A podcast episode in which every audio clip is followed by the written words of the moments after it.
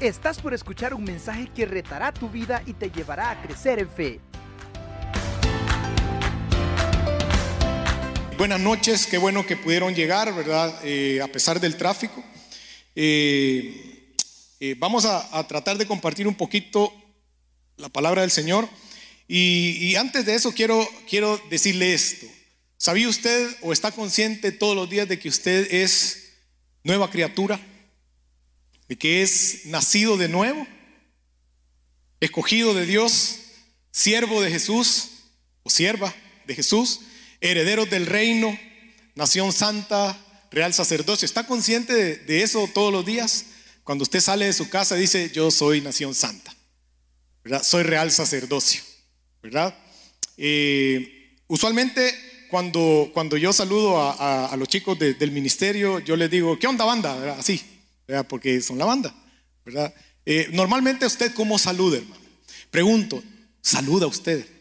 ¿Saluda cuando llega a su oficina, a su trabajo, a su negocio? ¿O entra de un solo y se va a meter a su escritorio y no, no dice nada? Yo conozco gente que solo pasan, ¿verdad? Y, no dicen nada, ni hola, ni, ni siquiera permiso piden, solo pasan, ¿verdad?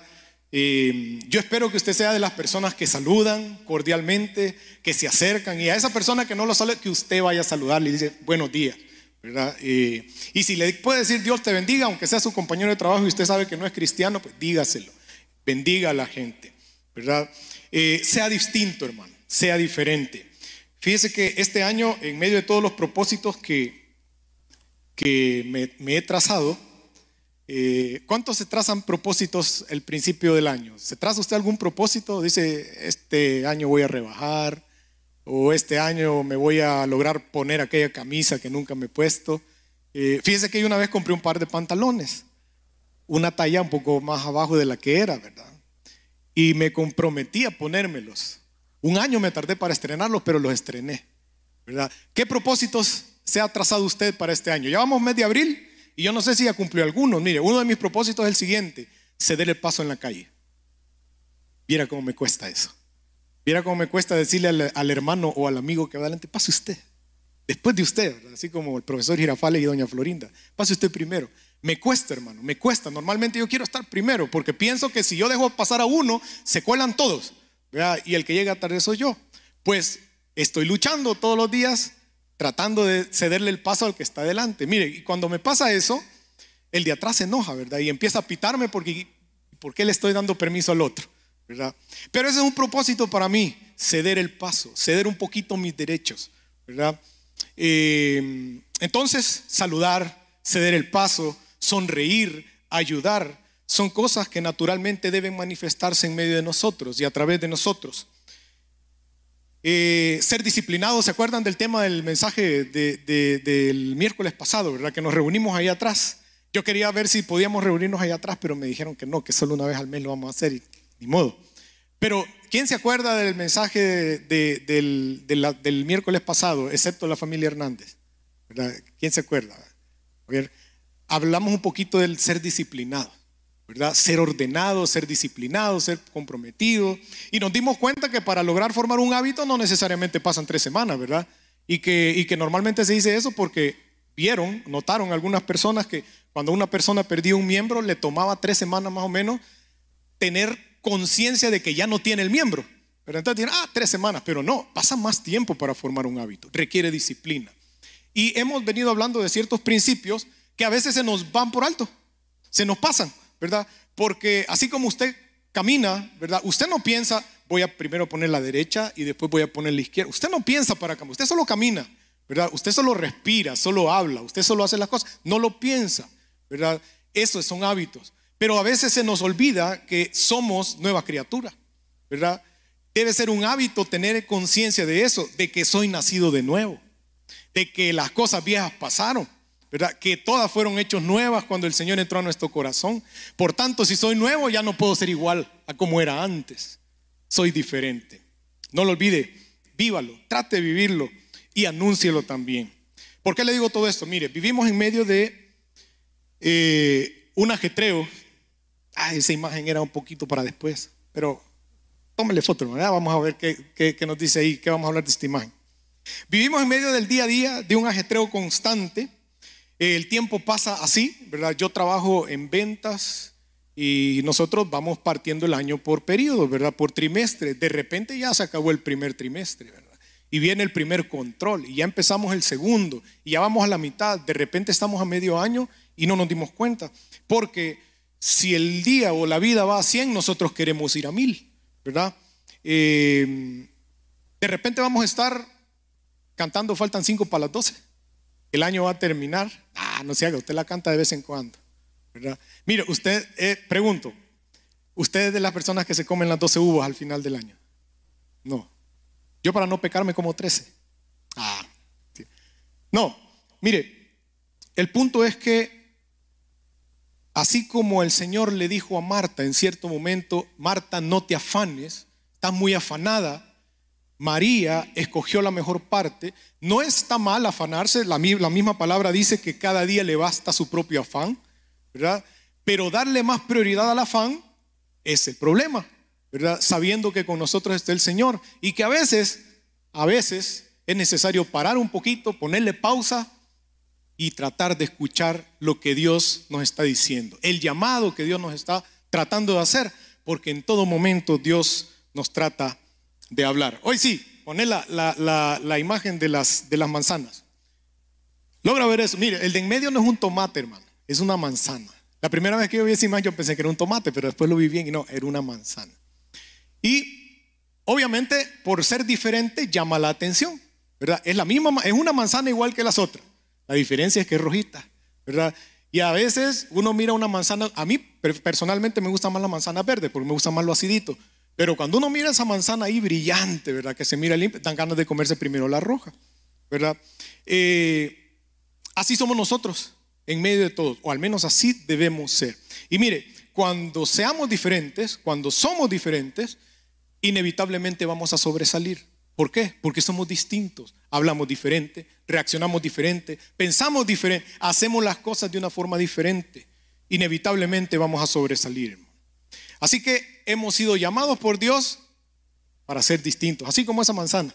Entonces, el título de esta noche es Llamado yo. ¿Cómo saberlo? ¿Verdad? Yo, llamado. ¿Cómo, las, cómo saberlo?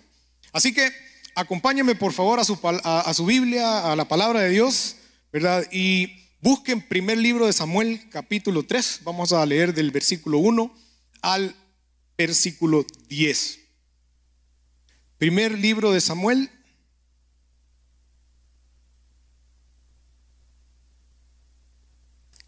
capítulo 3, verso 1 al 10. ¿Lo tiene, hermano? Amén. Bien, vamos a leer. El título de esta porción es Jehová llama a Samuel y dice, el joven Samuel ministraba a Jehová en presencia de Elí, el sumo sacerdote, y la palabra de Jehová escaseaba en aquellos días. No había visión con frecuencia. Y aconteció un día que estando Elí acostado en su aposento, cuando sus ojos comenzaban a oscurecerse de modo que no podía ver, Samuel estaba durmiendo en el templo de Jehová. ¿Dónde estaba el arca de Dios? Y antes que la lámpara de Dios fuese apagada, Jehová llamó a Samuel y él respondió, heme aquí. Y corriendo luego a Elí, dijo, heme aquí, ¿para qué me llamaste? Y Elí le dijo, yo no te he llamado, vuelve y acuéstate. Y él, Samuel, se volvió y se acostó. Y Jehová volvió a llamar otra vez a Samuel. Y levantándose Samuel vino a Elí y dijo, heme aquí, ¿para qué me has llamado? Y Elí le dijo, hijo mío, yo no te he llamado, vuelve y acuéstate. Y Samuel no había aún conocido a Jehová, ni la palabra de Jehová le había sido revelada. Ojo con esto, hermano. Jehová pues llamó la tercera vez a Samuel, y él se levantó y vino Elí y dijo, heme aquí. ¿para qué me has llamado? Entonces entendió Elí que Jehová llamaba al joven y dijo Elí a Samuel, ve y acuéstate. Y si te llamare, dirás, habla Jehová, porque tu siervo oye. Así fue Samuel y se acostó en su lugar. Versículo 10, y vino Jehová y se paró y llamó como las otras veces a Samuel, Samuel, Samuel. Entonces Samuel dijo, habla, porque tu siervo oye. Buen Dios y Padre que estás en los cielos, aquí estamos delante de tu presencia, Señor. pidiéndote o pensando así como Samuel en su momento, mi Dios, háblanos, porque aquí están tus siervos deseosos de escuchar tu voz. Háblanos, Señor, a través de tu palabra y que nuestros corazones puedan ser fortalecidos, puedan ser edificados, puedan ser consolados. Que tu Espíritu Santo, Señor, eh, use mi vida para poder traer esa frescura de palabra a cada uno de tus hijos, Señor. Sé propicio a la necesidad de cada quien y confirma los pensamientos de cada uno. Responde, Señor, a sus preguntas, a sus peticiones, Señor, y afirma los propósitos tuyos en medio de cada uno. En el nombre de Jesús, amén y amén. Fíjese que este, este pasaje eh, para mí es bien cautivador. Mire, ahí hay, algo, no sé, eh, hay una referencia al principio, dice, antes que la lámpara del templo fuese apagada. ¿verdad? Al principio no entendía. ¿Sabía usted que mantener encendida la lámpara en el templo era mandamiento perpetuo para los sumos sacerdotes? ¿verdad? Dice la Biblia en Levítico, el versículo capítulo 24 del 1 al 3, ¿verdad? Ahí Dios establece mandamiento perpetuo para la casa de Leví, de, Leví, el mantener la lámpara encendida. Y se estaba apagando, dice la palabra de Dios. Ya Elí estaba viejito, ¿verdad? Ya no podía ver casi, ya no podía ejercer funciones. Tenía un par de hijos que eran, eran, eran unos muchachos perdidos, ¿verdad? Como decía, eran malacates los hipotes. Y parecía que todo eso eh, pues iba a parar ahí. Pero Dios se hace de una persona fiel, ¿verdad? Y lo llama en el momento indicado. Este pasaje es cautivador, le contaba, porque yo personalmente le he pedido a Dios escuchar su voz, escucharlo audiblemente. Yo quisiera, yo le he dicho al Señor, yo quiero oírte, ¿verdad? Quiero oírte, eh, así como es. Hasta el momento todavía yo no he escuchado la voz de Dios, ¿verdad? No, no puedo decirle, ah, sí, Dios tiene una voz grave, una voz así o una voz así, porque nunca lo he oído. Y se lo pido al Señor. Mire, hasta le digo, mire, así, Señor, te prometo que no me voy a asustar. ¿verdad? Porque imagínese usted, voy caminando, voy manejando para la casa, después de una reunión con, con, los ancianos, ¿verdad? Tipo 10 y media, 11, 12, 1 de la mañana, a veces terminamos esto. Y voy manejando para la casa, imagínese, yo manejando solo, y de repente oigo una voz en el asiento de atrás, Leo. Yo creo que lo primero que voy a hacer es asustarme, ¿verdad? Entonces yo le digo al Señor, Señor, te prometo que no me voy a asustar. Pero no lo sé. Mire, en la, en la Biblia cuando, cuando ángeles se presentaban o el Señor se manifestaba, ¿qué era lo primero que decía? No teman, pasa a vosotros, cálmense, porque uno se asusta. Pregúntese usted si va caminando o si en la noche, en la soledad de su habitación, escucha una voz grave que le llama y le dice, Ricardo, Herman, ¿verdad? Yo no sé, ¿verdad? A lo mejor usted sí ya escuchó la voz de Dios, mire qué envidia de la buena me da. Pero le digo al Señor, quiero escucharte, pero todavía no. A lo mejor me voy a asustar y por eso Dios tiene misericordia y no, y no me habla.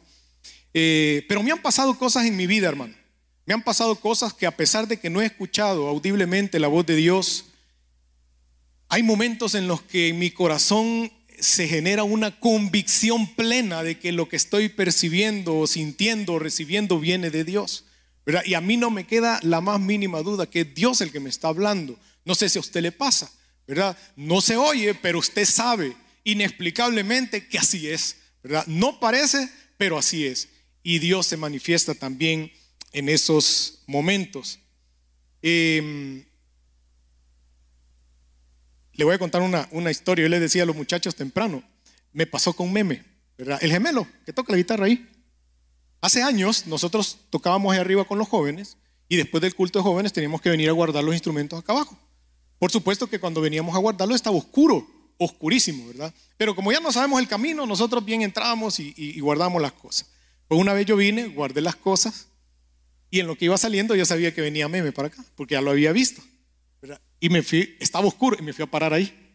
Él no me vio, obviamente, ¿verdad? Entonces, cuando yo noté que él venía para afuera, le dije así con voz grave, ¿verdad? Manuel. Y nos, no se imagina el grito que pegó ese cipote ahí, ahí, ¡ay! Dijo. Que, mire, eh, fue algo tan, pero chistoso y él se puso a reír. Y digo, mire, de veras, hermano, si de repente si Dios me hablara, a lo mejor yo me derretiría del miedo. Cantamos, quiero escuchar tu dulce voz. Y no podría estar parado, a lo mejor, si Dios se manifestara de esa forma en, en nuestra vida. Y pasa quizás, hermanos, a veces, que no escuchamos la voz de Dios porque como le pasaba a Samuel, aún no hemos conocido al Señor. Dice que el joven ministraba en la presencia de Elí. Trabajaba en el ministerio, venía a tocar los domingos, los lunes, venía a servir, recibía puertas, enseñaba, trabajaba en el ministerio. Pero dice que no había conocido todavía al Señor. De tal manera que cuando Dios le hablaba, él no era capaz de entender o de saber que era Dios el que le hablaba. A veces nos pasa eso. A veces estamos tan metidos en el afán, en el ministerio, en el trabajo, en las cosas que hacemos para Dios, que no nos detenemos a pensar que a veces Dios nos está hablando de otra manera y no somos capaces de discernir que es Dios quien nos habla. Y a veces no sé si usted ha pensado esto, mire, ah, locuras mías son, ah, inventos son ya, ya voy yo con cosas. A veces es Dios el que le está poniendo pensamientos en su corazón, pero usted no es capaz de discernirlos ni de entenderlos. ¿Por qué? Porque quizás no ha conocido bien a Dios. ¿Verdad? Se enfoca más en el hacer hacer, como Marta, y deja de lado la mejor parte, estar en la presencia del Señor. Y hablando del llamamiento o del llamado, yo puedo identificar tres momentos en el llamado. El primero es antes del llamado, lo que pasa antes de que Dios nos llame, ¿verdad? El segundo es lo que está pasando durante el momento, ¿verdad? Que Dios nos está llamando. Y el tercero es lo que pasa después. Vamos a hablar, voy a tratar de hablarle un poquito de los primeros dos, antes y durante. El, tiempo o el momento que va después, tal vez más adelante lo compartimos, ¿verdad? Entonces, pero ¿qué pasa? ¿Verdad? Eh, recuerda el título de esta, de esta noche, ¿verdad? Llamado yo, ¿verdad? en modo de pregunta. ¿Cómo puedo saberlo? ¿Verdad? ¿Cómo puede saber usted si es Dios el que le ha llamado? Dice la palabra que, eh, como les dije, eh, Samuel estaba trabajando en el templo. Todos conocemos la historia de Samuel, ¿verdad? Desde muy chiquito, cómo fue concebido milagrosamente, ¿verdad? Eh, en la vida de, Ana y cómo lo llevó ya en el momento al sacerdote y el, sacerdote lo educó, ¿verdad? pero como, como leíamos, ¿verdad? él no conocía a Dios. ¿verdad? Todavía no le había sido revelada la palabra, la palabra del Señor. Entonces, eh, el punto es que él estaba trabajando. ¿Qué podemos decir? Que Dios no lo va a llamar si usted está haciendo nada. Yo he conocido personas que dicen, no, yo aquí me voy a quedar y no voy a hacer nada hasta que Dios me hable. Ahí se están y Dios nunca les habla. Porque Dios habla y llama a personas que trabajan, que están ocupadas, que están esforzándose. Así que no espere que Dios le hable quedándose sentado, ¿verdad? No espere que Dios le hable solo, ay, que, que prediquen los demás, ay, que trabajen los demás. No, el Señor le está llamando. Y hay mucho que hacer en la, palabra, en la obra del Señor, ¿verdad? Si usted está sintiendo una incomodidad o una inquietud por ir a un ministerio, acérquese, vaya, trabaje. Y en el camino yo estoy seguro que Dios le va a hablar. Entonces, Dios no llama a personas desocupadas, no llama a vagos, no llama a araganes, como eran los hijos de Eli, Ofni y Finés. Dice la palabra que ellos eran hombres malos, eran hombres perversos, Eran los hijos del sacerdocio y normalmente el sacerdocio se heredaba, ¿verdad? Los hijos heredaban el, el, el, trabajo, el, el privilegio, digamos, de poder ejercer como sumo sacerdote, pero a esto Dios no los veía, ¿verdad? A lo mejor trabajaban, pero trabajaban en otras cosas. A quien Dios había escogido era Samuel. Trabaja, hermano. Eh, Dios eh, busca en nosotros que tengamos un corazón sensible, ¿verdad? ¿Cómo se sensibiliza ese corazón? Eh, bueno, a través de la palabra. ¿Cuánto tiempo usted invierte en el día en leer la Biblia? ¿verdad? Agarrar su Biblia, su app, ¿verdad? Eh, y agarrar un versículo chiquitito. Quiero retomar las palabras del pastor Ricardo, ¿verdad? En la semana pasada, ¿verdad? Si usted quiere hacer el hábito de ejercicios en la mañanita, en lugar de hacer 100 pechadas, ¿verdad? Haga una, ¿verdad? Haga una, al día siguiente, la primera semana, solo una. Después haga dos, después haga cinco y va a encontrar el hábito. Es lo mismo con las escrituras. Lea un versículo. ¿Se acuerda del plan de lectura, de lectura que, teníamos? ¿Por qué día va? ¿verdad? Va atrasado, va adelantado, ya lo repasó, ¿verdad? Agarre eso, un versículo al día, uno, chiquitito, ¿verdad? Forme el hábito. Busque a Dios en su palabra, ¿verdad? Sensibilice su corazón. De otra manera, Dios le va a hablar en un idioma que usted no va a entender, ¿verdad? ¿Por qué? Porque va a estar ocupado en otras cosas que son buenas, pero que no son la mejor parte. Entonces, hermanos, mire, eh, pasa que quizás estamos acostumbrados a vivir en fe, ¿verdad? a vivir en fe. ¿verdad? Eh, porque vamos a la iglesia, porque nos congregamos, porque servimos y vivimos una vida de fe, entre comillas, pero no hemos conocido a Dios. Fíjese que el versículo 7 la versión Reina Valera lo dice así, Samuel no había conocido aún a Jehová, ni la palabra de Jehová le había sido revelada. En la traducción del lenguaje actual, el versículo 7 está escrito de esta forma, mire, Samuel estaba confundido porque aún no conocía la voz de Dios. Esta era la primera vez que Dios le hablaba. Él estaba confundido. Mire, yo me llamo, a mí la mayoría de ustedes me conocen como el hermano Leo. Leo Madrid me dice. Pero yo me llamo Leopoldo. No Leonardo, no Leonel, no, Leopoldo. La mayoría me conoce como Leo. Pero yo tengo otro nombre. Tengo mi primer nombre que es José. ¿Verdad? Fíjese que a mí nadie me dice José, todo el mundo me dice Leo. Si usted me ve en la calle o en cualquier lugar y me dice José, con seguridad yo no le voy a hacer caso, ni lo voy a voltear a ver, ¿verdad? Aunque usted me grite, quizás voy a voltear a ver, pero porque soy meca y quiero saber quién es el gritón, pero, pero, pero no porque le haga caso, no, no le voy a atender a su llamado, ¿verdad? Pero fíjese que curiosamente a mi mamá es a la única que le atiendo cuando me dice José, porque es la única que desde chiquito me dice José. Entonces, cuando yo escucho la voz de mi mamá o, oigo la palabra o el nombre José en una voz parecida a la de mi mamá, yo automáticamente, sí, no, mentira, yo, yo busco, ¿verdad? Porque si no atendía venía, venía el psicólogo, la chancleta. Eh, no, si yo escucho la voz de mi mamá que dice José, yo inmediatamente busco a dónde está. ¿verdad? Pero si oigo otra voz que dice José, no es conmigo, por aquí entra y por aquí sale. Tratando de ver eso, yo me imagino, ¿será que la voz de Dios se parecía a la voz de Elí? ¿Verdad? Para que Samuel haya pensado que me habla Elí. ¿Verdad? No lo sé. Piénselo, porque él salía, ahí va. ¿Verdad? Samuel estaba confundido porque no conocía la voz de Dios. Otra cosa que pasa es que eh, mi timbre de voz se parece mucho al timbre de voz de mi papá.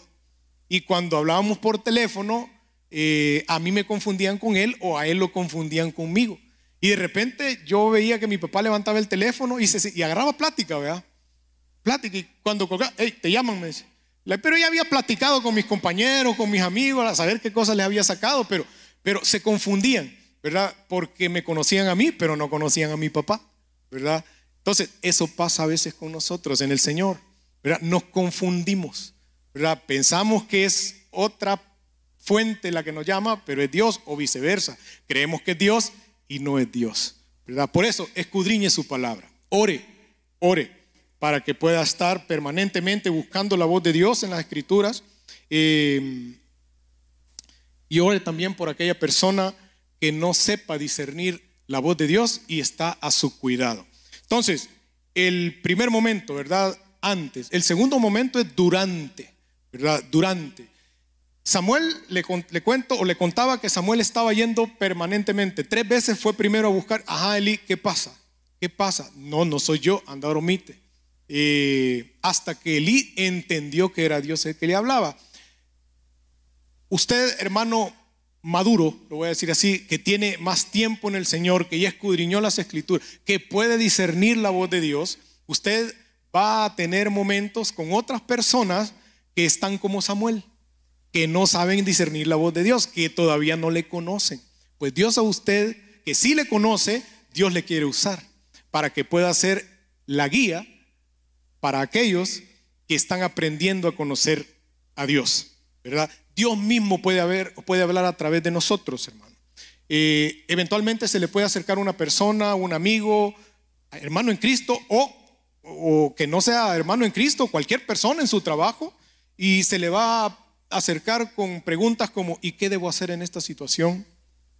Estoy pasando por esto y no hay cómo hacer, ¿verdad? Necesito contarte algo. Yo no sé si usted en su trabajo, las personas tienen la confianza de acercarse a usted a contarle sus cositas, ¿verdad? Sus cosas tal vez íntimas, mira, tengo, estoy pasando por esta situación. Eh, si usted no, no le pasa eso frecuentemente, hermano, mire, vuelvo a lo, al, al principio, sea diferente. A lo mejor no están viendo esa diferencia en usted. Y usted recuerda, usted es luz. Usted fue llamado a alumbrar. ¿verdad? Ninguno pone la luz debajo de la cama, dice la. La luz se pone arriba para que alumbre.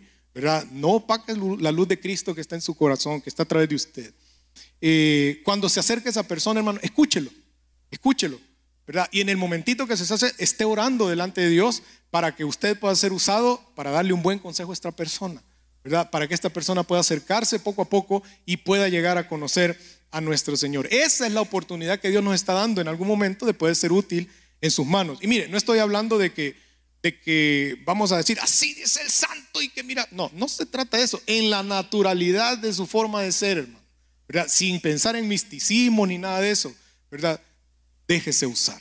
Sea sensible usted a la voz de Dios y también déjese usar para la gloria de Dios. El Señor está llamando en todo momento, hermano, en todo momento, ¿verdad? Cuando usted ve en el tráfico, Dios le está llamando. Cuando usted llega a su trabajo, llega a su casa, Dios le está llamando. Cuando llega a casa, sus hijos corren a, saludarlo, ¿verdad? ¿O no? ¿Qué pasa si usted entra y sus hijos no le saludan? ¿Verdad? Vaya usted, córralo y abrácelo y, y salúdelo usted. ¿verdad? Sea distinto, sea un papá diferente, sea un hijo diferente, un empleado diferente, un dueño, un patrón, un jefe diferente, para la gloria de Dios. Dice la palabra en Apocalipsis 3:20, lo recuerda, he aquí, dice, yo estoy a la puerta y llamo. Si alguno oye mi voz y abre la puerta, entraré a él y cenaré a él y, y cenaré con él y él conmigo. El Señor está constantemente tocando nuestra puerta. Constantemente, ¿verdad? Sé que muchos de nosotros, pues a lo mejor ya entregamos nuestro corazón al Señor, ya le abrimos la puerta a nuestro corazón a Jesucristo. Él es nuestro Señor y nuestro Salvador. Él está dentro, cena con nosotros todos los días, ¿verdad? Pero quiere tener mayor intimidad con usted. Pero si usted todavía no le ha acertado, usted viene a la iglesia porque le gusta, viene a la iglesia porque Padre, necesitando escuchar tu voz, necesitando vivir constantemente en tu presencia, siendo alimentados por tu palabra, siendo dirigidos por tu espíritu. Yo te ruego, Señor, que nuestros oídos puedan ser limpios, nuestros ojos puedan ser abiertos, Señor, y podamos escuchar tu voz que se acerca suavemente a nosotros y nos llama por nuestro nombre. Dios Santo, te quiero bendecir y te quiero alabar y te quiero glorificar porque sé que tú eres bueno, porque para siempre es tu misericordia y porque todos los días nos hablas, Señor. Permite, Señor, que podamos hablarte contigo, podamos escucharte, acercarnos completamente y en total humildad, porque tú, Señor, recibes al que se acerca con humildad.